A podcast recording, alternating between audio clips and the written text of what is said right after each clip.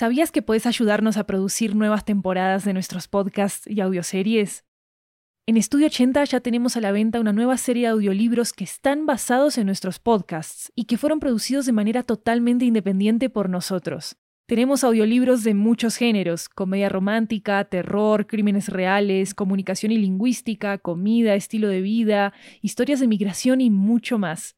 Varios de ellos están disponibles en español, inglés, italiano y francés.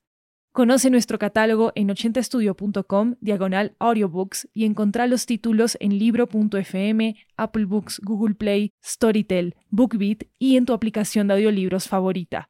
Muchas gracias por tu apoyo.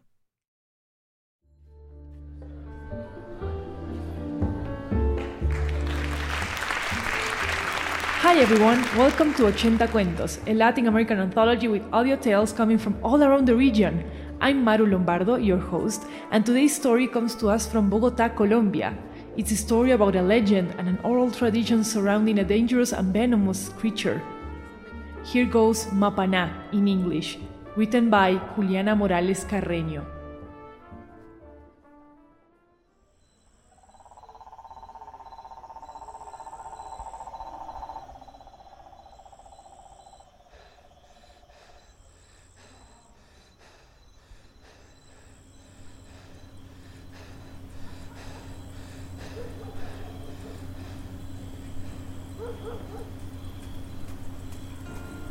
Here in the village, memories are left in stones and flagstones.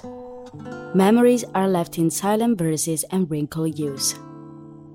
Many believe that the devil, who's quite naughty, left this town to make peace.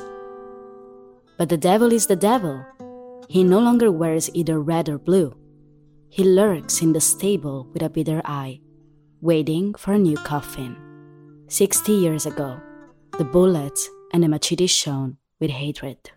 But every night, the river and the snake tell a story that is nothing more than an invention to start the treatment. Listen then, compadre, to the legend that our fathers keep silent. A lame man had his crop on the red hearth. It was still hours before dawn.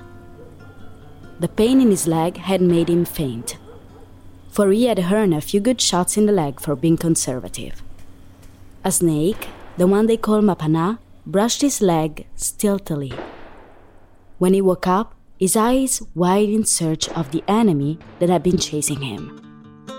He listened to his ears, and it seemed to him that he was alone.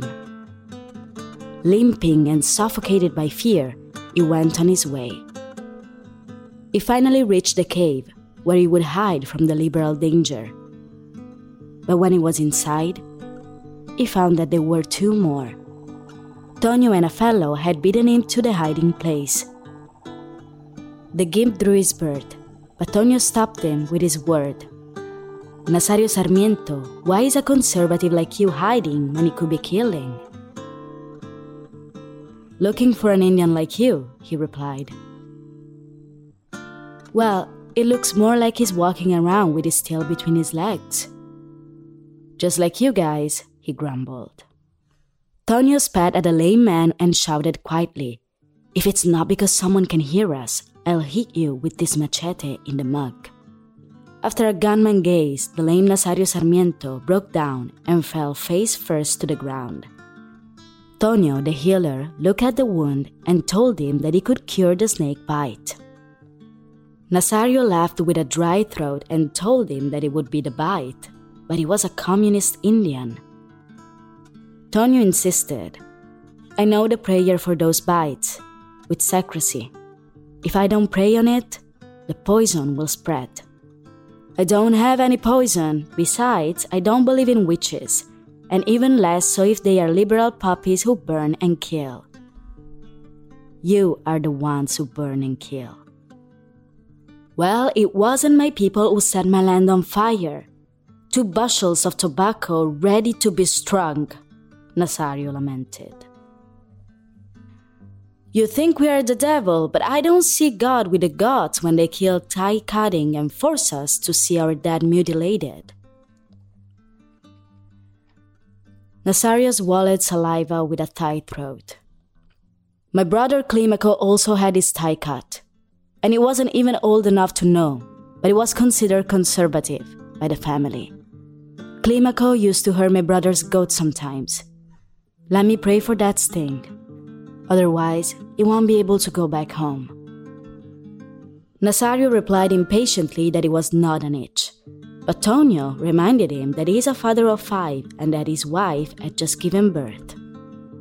Nazario reluctantly agreed. He put the lame paw on him and squeezed the mug. With the help of the machete, the praying healer cut off his pants and screwed up his wounded leg. The other guy poured some guarapo on his fingers, took a drink, made a mouthful, and spat it on the leg of the wounded man, who choked a scream. Some say that the secret of praying for wounds belongs to the devil. Others say that is a grace and mystery. But what is certain is that the wounded man fainted with prayer and sank into dreams. They pulled him by the legs to draw him among the mud and vicious earth. A crawling animal moves on the ground and sees its prey, the man. It coils around his legs and squeezes his flesh as it climbs relentlessly up his gullet. The wounded man struggles to stomp his feet and shouts, and for an instant, he lives in the eyes of the grotesque man, green as the weeds, deep and glassy. Nazario understands they are the same eyes of Tonio, the healer, the prey worker, the sorcerer. The eyes penetrate him, Drowning in screams, the snake enters the wounded man's face and squeezes him from the inside. It burns his entrails and devours his brains. The green eyes look inside him, and the wounded man screams until his body gives him respite and suspends him from all thought.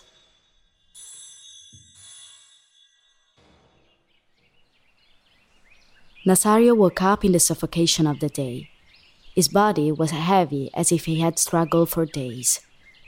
He looked at his leg full of dried blood crusts. He took off the wet compress with herbs. But he was terrified when he found out it was a snake wound, with no trace of the bullet that he had pierced him. Panic alerted his head. With his eyes, he found Tonio and asked him, disoriented, what this and the other guy did to him. The preacher looked at him in surprise and answered that there was no other guy. The refuge sheltered only two a liberal witch doctor and a conservative gimp. With bewilderment on his face, the gimp looked around and saw a black shadow. He made an effort to look at it closely, squinted his eyes, and understood that what he saw was not just any shadows, but the skin of a snake. A snake they call Mapana.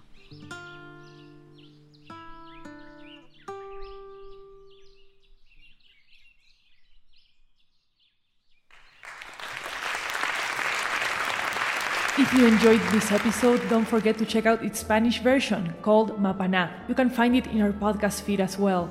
Ochenta Cuentos is a unique show that showcases Latin American stories like no other, and you can help us spread the voice on the show. So if you love Ochenta Cuentos, please share these episodes with your friends on social media and over chat groups, why not? this story was created and written by Juliana Morales Carreño, Juliana is an actress, theater director, and creator from Colombia, who has also worked as a writer for fiction podcasts such as the sci fi drama Después de Mañana from Pod Nation. This episode was voiced by Chiara Santella. Jeremias Juarez made the music and sound design for this episode. You can check out transcripts for our stories at ochentastudio.com slash ochenta-cuentos. I'm Maru Lombardo, this is Ochenta Cuentos. Thank you for coming, and of course, thanks for listening.